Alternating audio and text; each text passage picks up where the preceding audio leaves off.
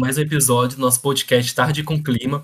E no episódio de hoje nós temos o professor Rugubo. Ele é bacharel em Geografia pela Universidade Federal de Santa Maria, tem mestrado e doutorado pela USP e atualmente ele é professor da Universidade Federal de Rondônia e é membro de diversos grupos de pesquisa, é, tanto do Brasil né, quanto outros como o Incline, que tem é, diversas parcerias é, mundo afora. Professor, eu queria agradecer pela participação de hoje. É um prazer estar aqui com o senhor. O senhor trabalha com vários temas assim que eu tenho bastante interesse e eu tenho certeza que a, é, a nossa conversa de hoje vai ser muito produtiva. Então, muito obrigado pela participação. E é isso. Muito obrigado a vocês pelo convite. Para mim é um prazer estar participando uh, desse projeto de vocês, que é muito legal, muito interessante e que dá uma perspectiva muito boa aí para o pessoal. Uh, fazer as atividades de casa e poder ouvir um podcast é sempre bom, né? é descontraído, porque aí, é, o podcast tem a vantagem de você, às vezes, botar no fone ou de repente botar no celular e fazendo alguma coisa, sem ter aquela obrigatoriedade, né, de estar tá sentado no computador, lendo, escrevendo. Então, de repente, a gente quer trazer um pouco disso também, né, um pouco da informalidade, para não criar aquela coisa muito acadêmica, enquanto é ser mais descontraído mesmo. Então, acho que a nossa, uma das nossas ideias é essa com o podcast. Maravilha. Mais flexível. Professor, então, já quero agradecer, né, por ter aceitado o nosso convite. E o espaço está todo seu, já pode. Nesse momento, você poderia falar um pouco mais sobre as suas linhas de pesquisa, aquilo que o senhor vem Sim. desenvolvendo é, no mestrado, doutorado, ou no seu novo grupo de pesquisa, e falar de repente um pouco sobre é, aquilo que o senhor vem desenvolvendo nele. Sim, tranquilo. Então, uh, eu, uh, desde o início da minha formação, né? Eu trabalho com conforto térmico e biometeorologia, bioclimatologia humana. Uh, desde a graduação em Santa Maria, meus projetos sempre foram voltados para essa área, depois no mestrado na USP, no doutorado também. E uh, meu doutorado foi, vamos dizer assim, a última, o último trabalho que eu fiz relacionado a conforto térmico diretamente uh, falando, né? E de lá para cá, quando eu ingressei aqui na Universidade Federal de Rondônia, uh, eu criei um grupo de pesquisa chamado Bioclan, que é grupo de pesquisa em bioclimatologia e mudanças climáticas na Amazônia. E as pesquisas que nós temos conduzido, elas têm tido um, um, uma abrangência maior do que apenas conforto térmico e a parte de bioclimatologia. Né? Então, nós temos uh, alunos que estão estudando também a parte de conforto e de clima urbano, né? Mas também temos alunos que estão estudando chuva, uh, variabilidade climática, né?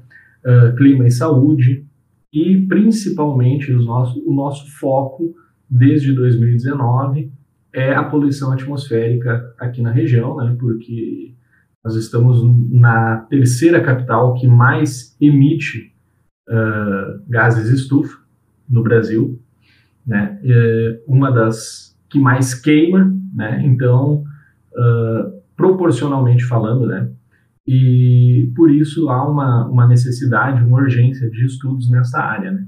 Então é isso. A, a, as pesquisas elas estão indo nesse nesse caminho. Eu tenho alunos de graduação fazendo PIBIC e de pós-graduação em nível de mestrado e doutorado que estão trabalhando com esse foco, né? É isso aí. Professor, só uma curiosidade. Você está trabalhando recentemente com o Incline? Nesse momento, não. Diretamente falando, não. É porque o Incline foi na época que eu estava na USP.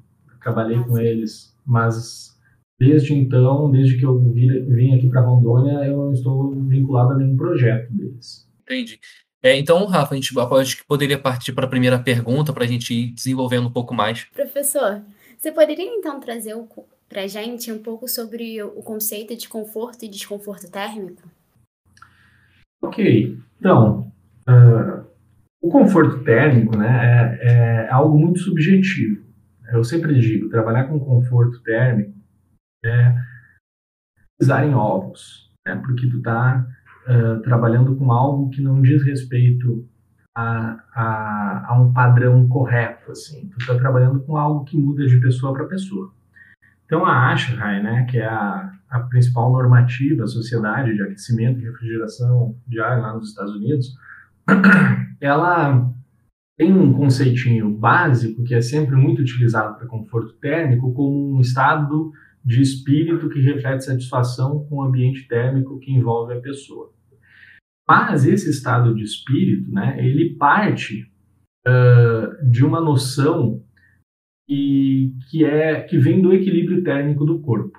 Então, uma pessoa que está confortável termicamente, uh, ela está confortável quando todo o calor produzido ou ganho pelo corpo for igual à quantidade de calor perdido para o meio. É, pelo mesmo corpo e pela mesma proporção. Ah, então, esse equilíbrio térmico é a base para o conceito de conforto. Né? Mas as sensações de conforto, essas variam de pessoa para pessoa, pois cada pessoa vai reagir de maneira diferente em relação ao estado de tempo e do clima. Né? Então, o conforto térmico ele é um conceito muito subjetivo, depende de pessoa para pessoa, e é quando alguém que se encontra em um determinado ambiente está confortável em relação à sua sensação térmica. E aí já entra o outro conceito, né, que é o de sensação térmica, que eu já vou, inclusive, uh, passar para vocês esse conceito, né, porque, como eu disse, o conforto, né, é definido como uma condição de espírito, né, uma condição de satisfação, né, que, que se expressa em relação ao meio em que a pessoa está. Enquanto a sensação é o estado de espírito que expressa a avaliação dessa pessoa em relação ao ambiente térmico. Então, o conceito de conforto ele é intimamente relacionado ao estresse térmico e à sensação. Né? O, os, uh, os principais estudos né, que abordam a fisiologia, uh, eles não são suficientes, eles dizem que a parte fisiológica não é suficiente para avaliar uma condição de conforto apenas tanto para espaços abertos quanto para confinados. Né? Por quê? Porque tem que se levar em consideração outros fatores que importam, como o histórico térmico do indivíduo, né? a memória ambiental e a expectativa térmica que esse indivíduo tem em relação ao ambiente. A maioria dos estudos eles mostram que apenas 50% das avaliações objetivas e subjetivas de conforto podem ser explicadas pela sensação térmica, pela, pela condição física e fisiológica. Professor, é. curiosidade, quando você falou histórico térmico, seria o quê? O que ele vivenciou? Vivenciou no decorrer da vida. Né? Então, por exemplo, eu sou uh, gaúcho, eu vivi a maior parte do meu tempo, da minha primeira metade da vida no Rio Grande do Sul. Depois eu fui para São Paulo, eu vivi 10 anos em São Paulo. Hoje eu faz três anos que eu estou em Rondônia. Então, uh, eu tenho uma bagagem térmica, vamos dizer assim, ela é diferenciada do ponto de vista climático. E isso impacta na minha percepção. Isso impacta na minha preferência térmica e, obviamente, na sensação, que vai refletir no conforto. Então, é, são coisas que não podem ser desvinculadas. Por isso, existem algumas críticas a trabalhos que só trabalham com o conforto térmico, calculado a partir de índice. Então, tu tem que ter o voto das pessoas, tu tem que saber o que elas estão dizendo. Por exemplo, a gente fez os trabalhos do meu doutorado lá em Santa Maria, nós perguntávamos para as pessoas se elas estavam sim, como elas estavam se sentindo naquele momento. Sensação térmica. Muito frio, frio, um pouco de frio, nem frio nem calor, um pouco de calor e assim por diante. Aí algumas pessoas respondiam assim: eu estou me sentindo com frio. Isso é sensação térmica. Aí a gente pedia para elas, ok, Uh, nesse momento, você preferia estar sentindo mais calor, mais frio, menos frio? Ela dizia, não, não preferia estar sentindo nada diferente. Você está confortável assim? Sim, estou confortável. Então, a sensação térmica era de frio, mas ela estava confortável sentindo frio. Entendeu? Então, essa é a diferença entre conforto e sensação. Então, por isso que a gente não pode desvincular uma coisa com a outra, senão a gente vai focar apenas ou na parte fisiológica ou na parte perceptiva, né? E vamos ter respostas aí conflitantes, porque nem sempre uma pessoa sente se sente confortável estando sem sentir frio nem calor. E é interessante porque o senhor traz também, agora não tem não tem certeza se é no mestrado ou no doutorado, a questão de se a pessoa esteve, se a pessoa está naquele ambiente, se ela está naquela cidade, é há mais de 15 ou 20 dias, né? Porque a pessoa ela precisa é, estar adaptada na hora da, não é, não é em, é em dias, é, na verdade é em anos. É em anos? Uh, é, é, em anos. Uh, tu não consegue uma adaptação climática uh, a, a, um ambiente externo sem ter uma vivência de pelo menos um ano. Isso eu falo com base na maioria dos artigos. Tem artigos que não, que trabalham com uma perspectiva muito maior do que isso. 5, 6, 7, 8 anos. Mas uh, a maioria trabalha com uma perspectiva de um ano. Por conta desse, dessas, dessas condições de adaptabilidade, né? O humano está muito mais adaptado, por exemplo, para uma situação de frio do que para uma situação de calor. Menos os cariocas, né? Digo por mim agora. Ah, é. Estou sofrendo muito. É, mas aqui em Rondônia, quando entra essas friagens, assim, uh, o, pessoal sofre bastante também. Com 18 graus já é bem complicado. Isso é nada mais, nada menos do que a, a, a adaptação térmica da, da, pessoa, né? Tem, tu mora num lugar que a maioria, a maior parte do tempo, para não dizer quase o ano todo, uh, a temperatura média está em torno de 26, 27 graus, média, né? Então, aí do nada a média cai para 20. Então já dá um, um, um, baque muito grande, né? E professor, seguindo nessa linha, você poderia é, trazer algumas perspectivas acerca do conforto térmico frente às mudanças climáticas? Na, na minha opinião, uh, o conforto térmico ele é, vamos dizer assim, a melhor forma de avaliar o verdadeiro impacto das mudanças climáticas na saúde e na adaptação do homem. Tá? Uh, eu acho que se tu avaliar uh, o impacto das mudanças climáticas do ponto de vista de, de risco, vulnerabilidade, etc., uh, totalmente físico, vamos dizer assim, tu consegue prever que tal local tem uma, uma, uma projeção de ficar mais seco, ou de ficar mais quente, ou de ficar mais frio, ou de ficar, sei lá.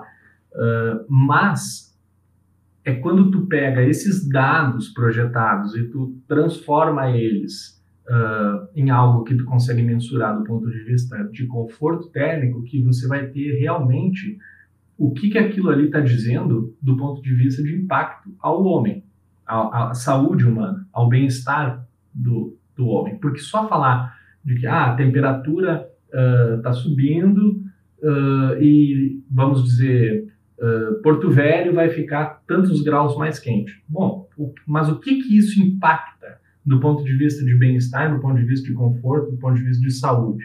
Então, a melhor forma de fazer isso é analisando o conforto térmico a partir dessas perspectivas. Então, a pergunta que tu fez aí em relação ao conforto frente às mudanças climáticas, eu, na minha avaliação, isso não é puxar a brasa para o meu assado, tá? Puxar a brasa para o meu assado é um, é um, é um, é um ditado gauchesco.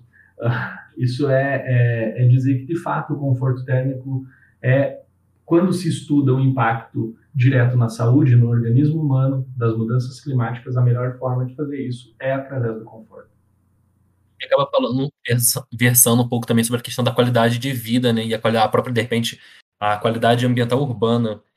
E você acaba falando um pouco sobre essas questões é, dire, diretamente, né? Tipo, com, tanto do conforto quanto das mudanças climáticas diretamente nas pessoas, né? Que, tipo, assim, é, é, uma das coisas que nós da geografia, obviamente, estudamos. É o, é o, espaço, mas as pessoas que estão no espaço. Então é, é bem interessante, assim, essa relação, realmente. Ah.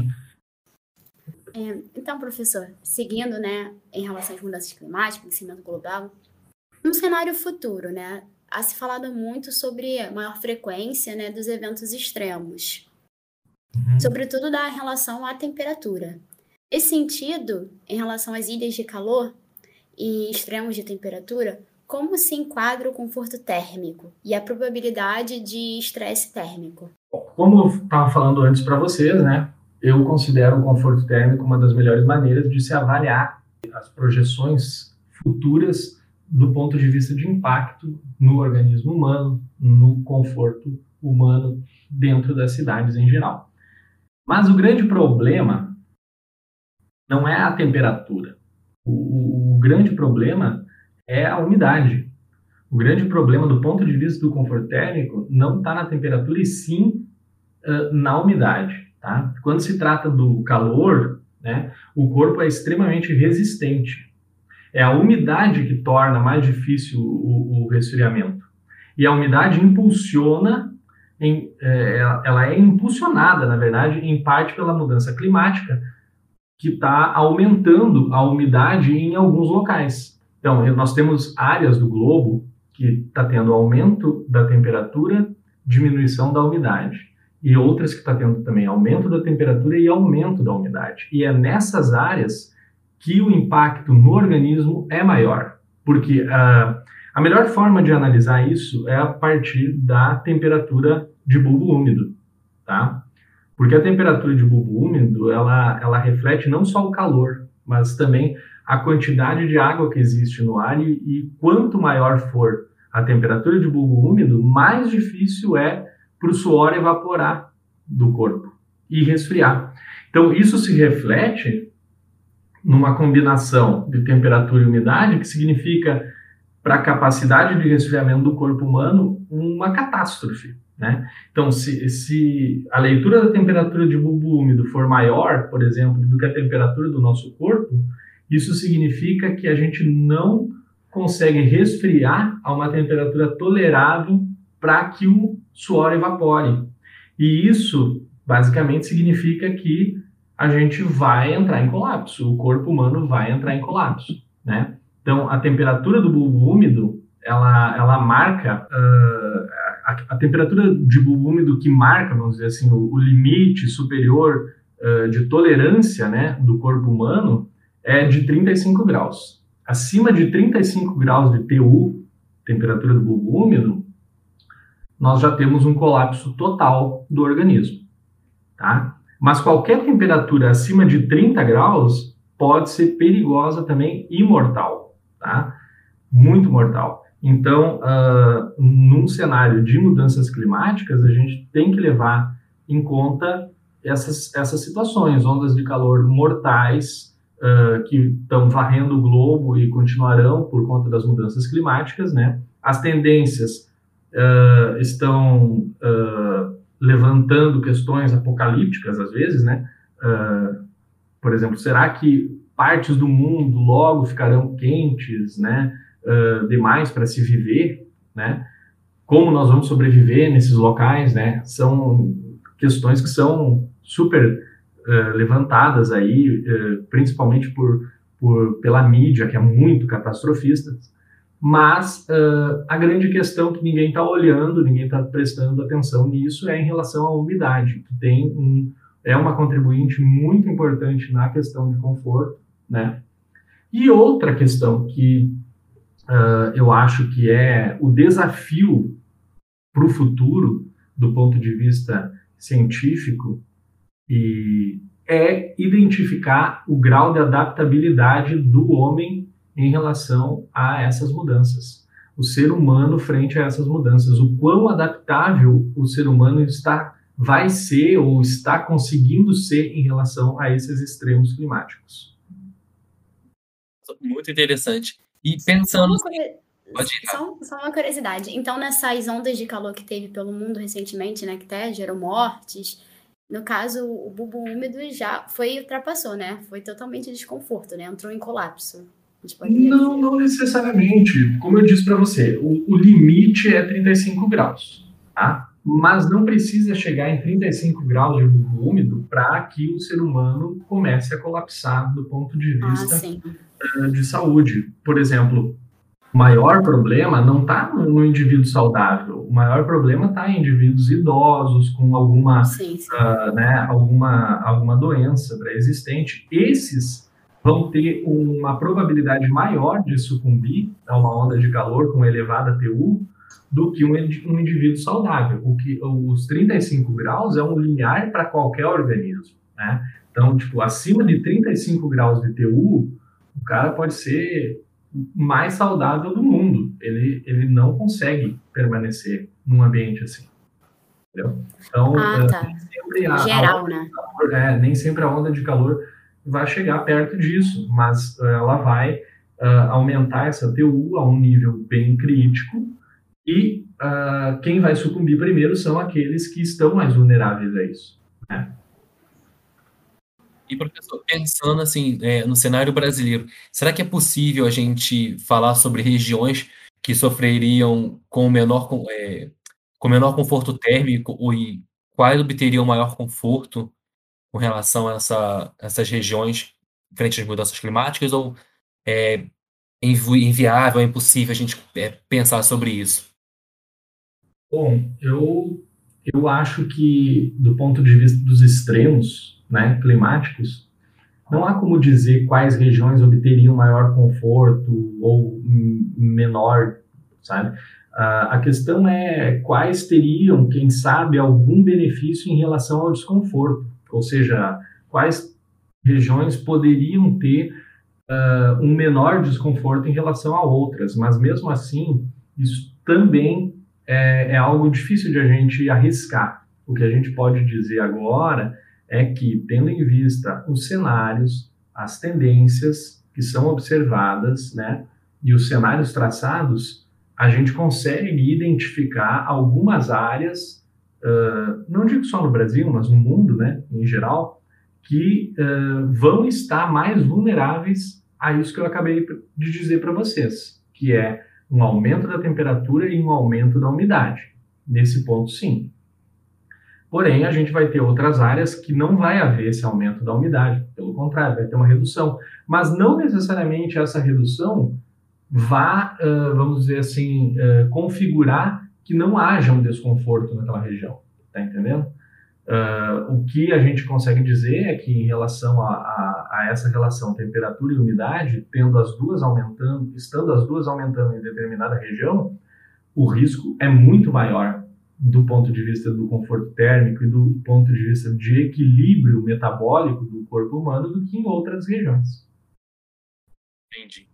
Rafa, você tem comentário? Não, sim, sim, eu, eu entendi. É, ainda está meio né, nas hipóteses, né, em relação assim, aos cenários. É, nós, nós fizemos um, um, um estudo para identificar as áreas do estado de São Paulo que apresentam uh, maior e menor desconforto térmico ao longo de um período, com uh, registros né, uh, climáticos. E nós pegamos essa, esses mesmos registros e fizemos as projeções futuras usando os modelos do IPCC, né, e posteriormente recalculamos todos os índices de conforto que nós havíamos calculados para os dados observados a esses dados projetados. Né. E nós conseguimos visualizar uh, alguns padrões, por exemplo, de aumento das áreas de desconforto por calor, diminuição das áreas de desconforto por frio no estado.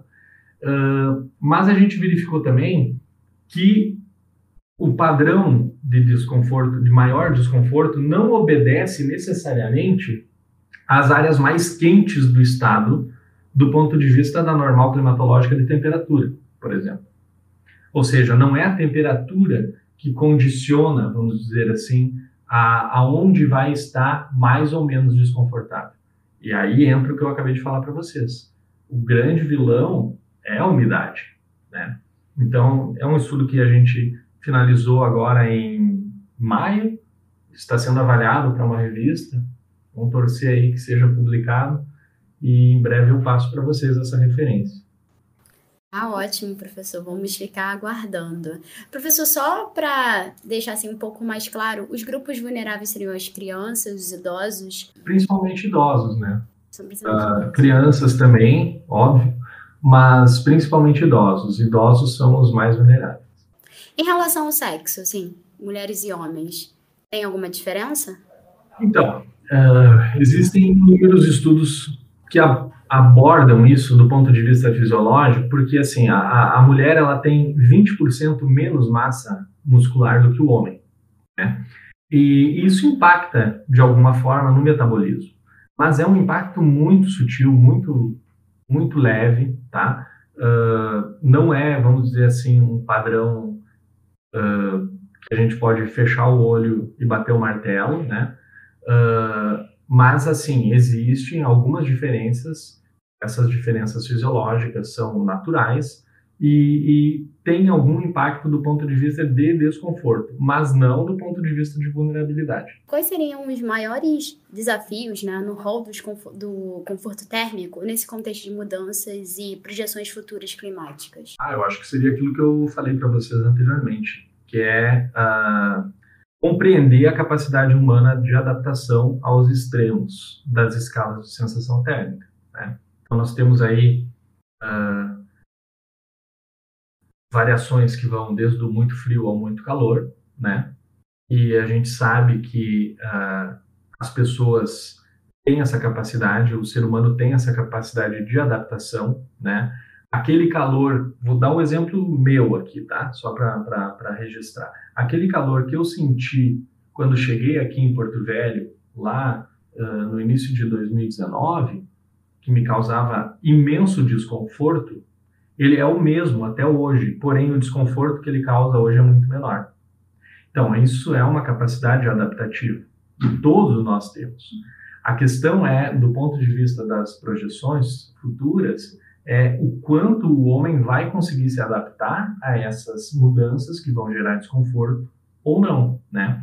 Uh, existem inúmeros estudos que indicam que a mudança para o aquecimento ela pode ser benéfica do ponto de vista das mortalidades, porque a gente sabe que o frio, uh, dependendo dos, dos lugares, ele mata muito mais que o calor.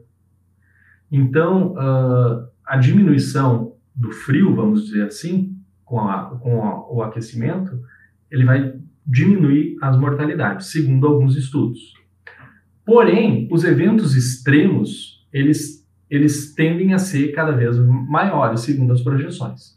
Então, vejam bem, uma, uma população que não está mais tão acostumada com o frio, quando exposta a um evento extremo de frio, ela pode ser mais vulnerável do que hoje. Vocês estão entendendo esse, esse, essa, essa relação? Então, assim, uh, não é porque vai diminuir o frio, que é uma das coisas que mais mata, e essas populações vão estar livres ou não vão mais estar vulneráveis a isso. Não, elas podem estar ainda mais vulneráveis, porque elas vão estar se adaptando a uma condição mais quente porém elas vão ter uh, eventos extremos de frio, como a gente viu agora, essa semana passada, né, uh, mais frequentes que vão provocar danos muito maiores.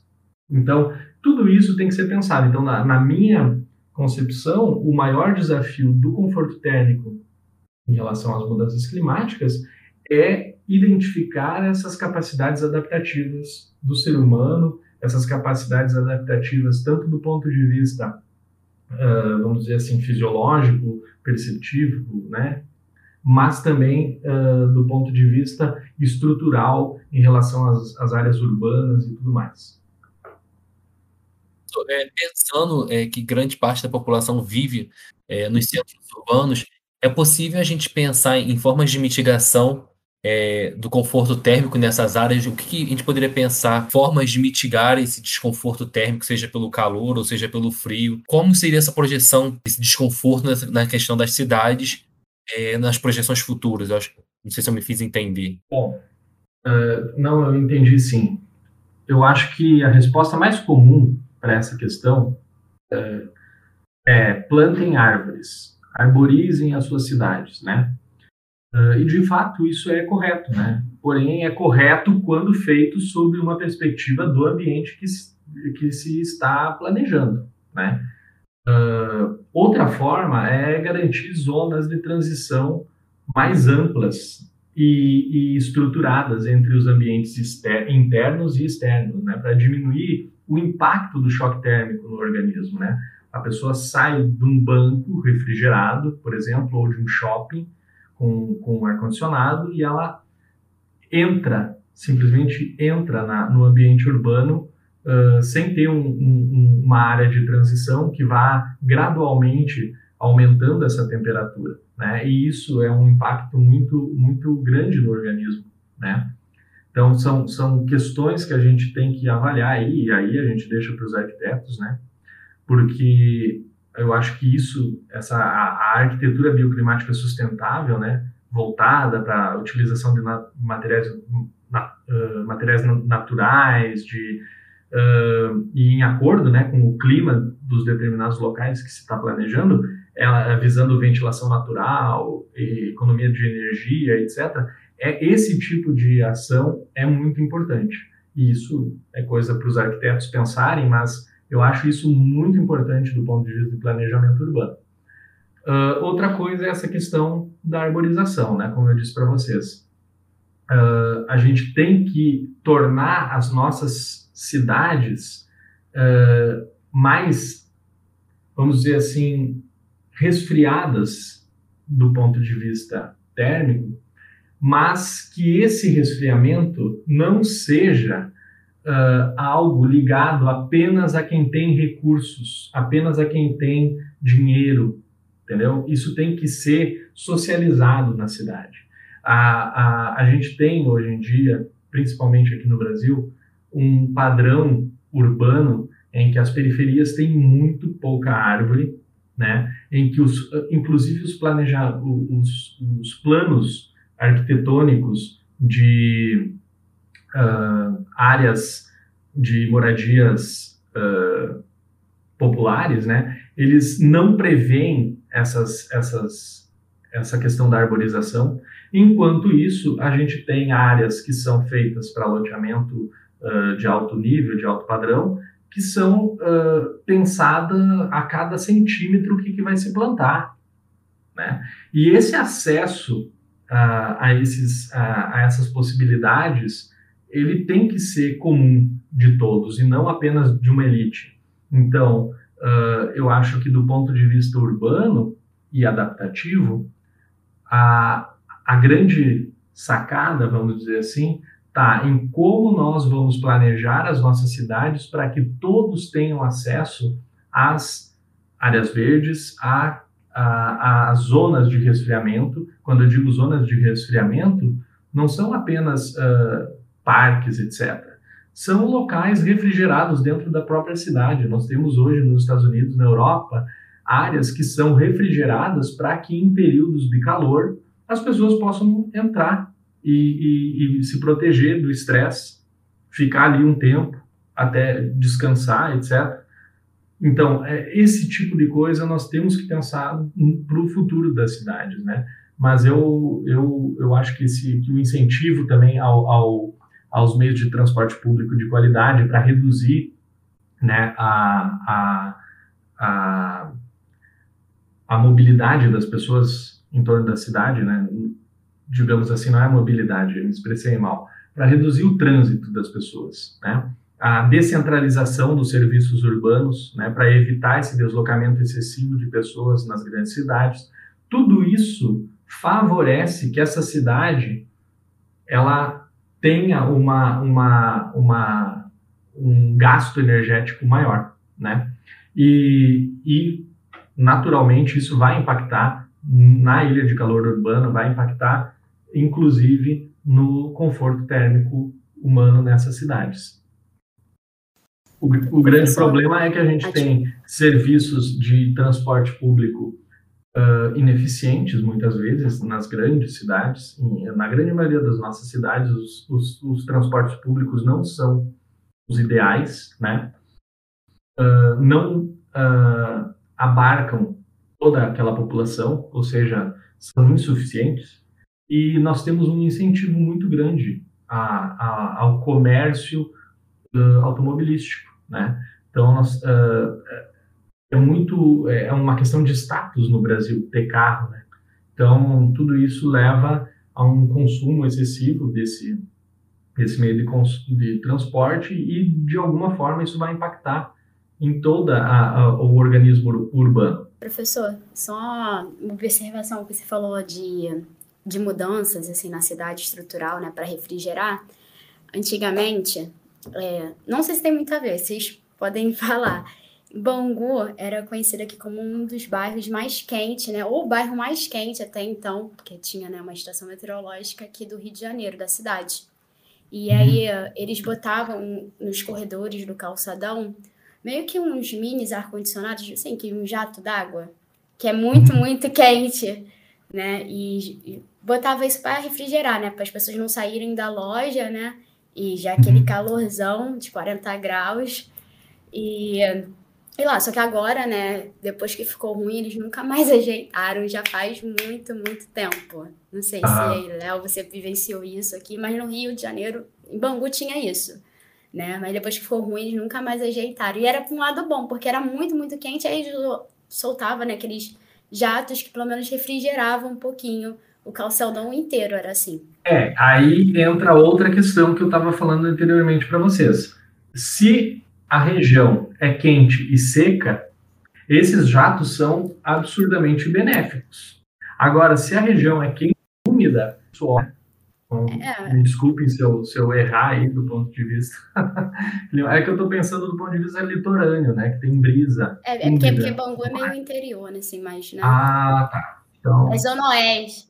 Ele está a Barra, Vento, né? Então, provavelmente ele seria uma região um pouco mais seca. seca. É, ah, então, é, então faz, faz sentido.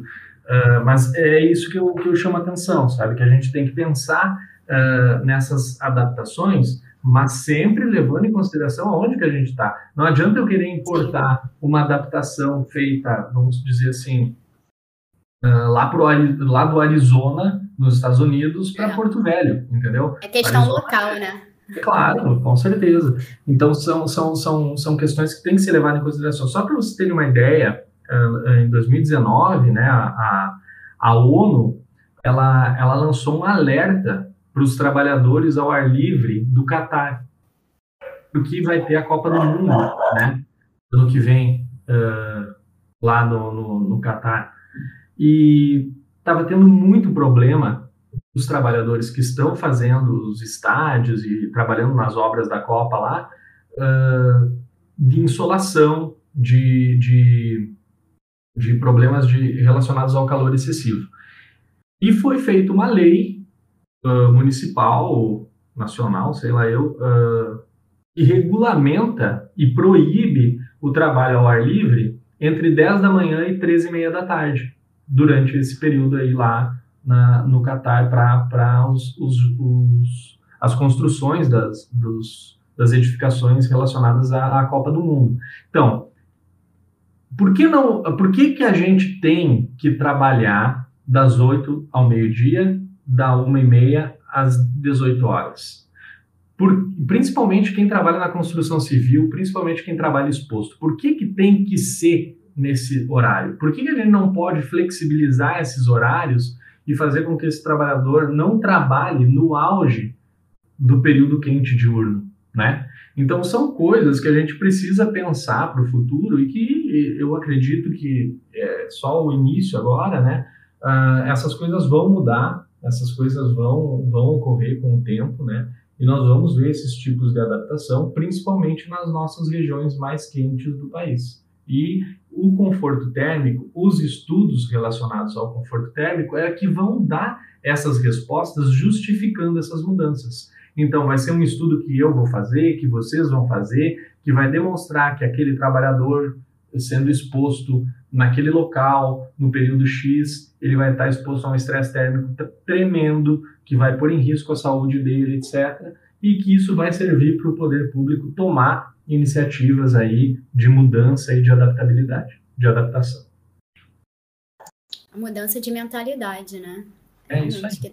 Eu acho que esse é o maior serviço que a academia pode promover em relação a trabalhos relacionados à biometeorologia e à bioclimatologia humana. É, é dar respostas a, ao poder público para questões que eles não estão prestando atenção e que a gente já deveria ter mudado, né? Que já deveriam ter sido feitas, já deveria ter sido feito, tomada alguma atitude em relação a isso. pode, pode falar, Léo, pode falar. É, a gente já está chegando já ao nosso final do nosso podcast. E aí eu queria saber se o senhor quer é, fazer mais algum comentário, alguma coisa que de repente o senhor possa é, ter deixado passar, alguma coisa nesse sentido, para a gente já poder estar tá finalizando o nosso episódio de hoje. Então, uh, gostaria de convidar né, o pessoal que queira se inscrever. O processo seletivo vai estar aberto de 30 de agosto até 30 de setembro. Né? Eu tenho duas vagas para mestrado aqui e nós vamos ter também vagas para doutorado.